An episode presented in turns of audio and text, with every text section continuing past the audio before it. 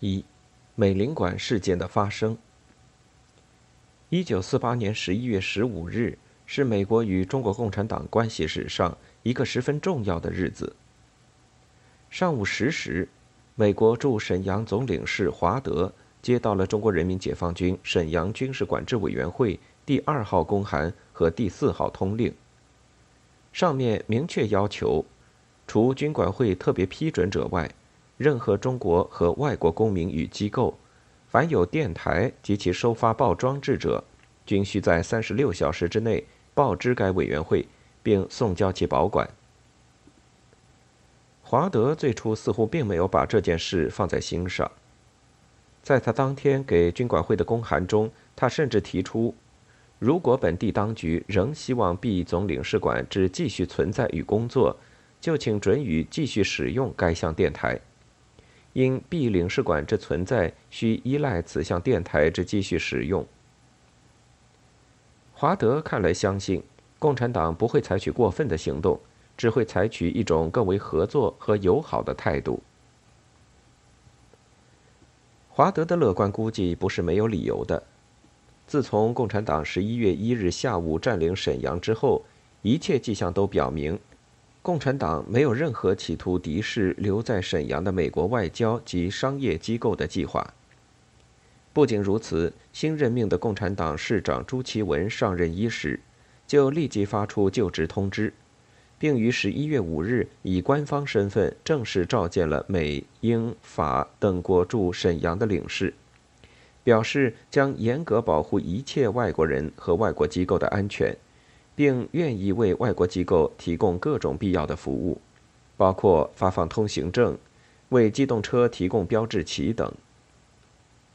三天后，朱市长又对美英法领事馆进行了回访，明确肯定他们的领事身份，并饶有兴致地参观了美国新闻处设在沈阳的一个图书室，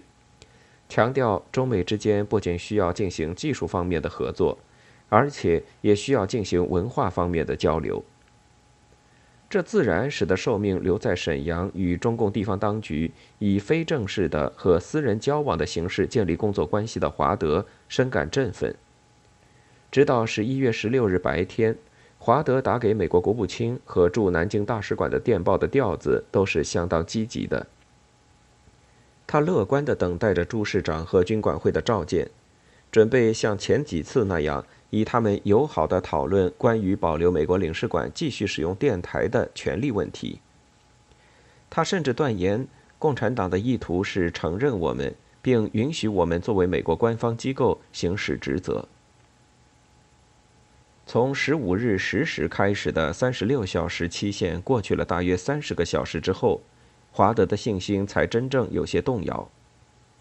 他预期中的与朱市长或军管会主任的讨论。迟迟没有能够到来。虽然十六日晚十时之后并没有出现他所担心的行动，但十七日他继续寻求与朱市长接触的努力仍旧没有成功。直到十八日上午，他才得到了他所盼望已久的召见通知。而在下午二时开始的谈话中，负责接见他的军管会副主任没有表现出任何灵活的态度。华德反复解释。电台是美国政府的财产，并一再说明交出电台后，他不能进行正常工作。但对方毫不动摇，坚持当日下午五时将派参谋人员前往领事馆接收一事。美国领事馆对外联络方面，今后重要电报可经军管会审查批准后，由新华社代发。终于，华德意识到形势与前有所不同。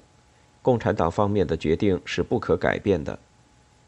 下午四时，华德匆匆忙忙地发出了最后一份电报，通知美国国务院和美国大使，沈阳领事馆的电台将就此关闭并被没收。同时，他还草拟了一份明码电报，交给沈阳军管会，请其代为发往华盛顿，以验证此种联络方法是否可行。很显然，联系到此前的乐观估计。华德不能不感到十分沮丧。其实事情才仅仅开了一个头。华德无论如何没有想到，拒绝主动交出电台还会引起更为严重的后果。在十八日下午五时的期限过去之后，又过了整整四十二小时，沈阳军管会才正式派人前来执行没收电台的任务。但这次不再是简单的没收几部电台的问题了。在二十日中午一时，即沈阳军管会开始进入美国领事馆没收电台之后不久，华德得到了一份措辞严厉的书面声明。声明不再承认华德的领事身份，而称其为先生，同时强硬地提出，应先生等蔑视本会之命令，今后除经市政府批准之外，特禁止旧美领馆全部人员与外界自由来往。随后，美国驻沈阳领事馆各类人员及其家属立即被分别软禁在领事馆、美孚油航院和总领事私宅安息日院三处，并且三处的电灯、电话和自来水供应也被全部切断。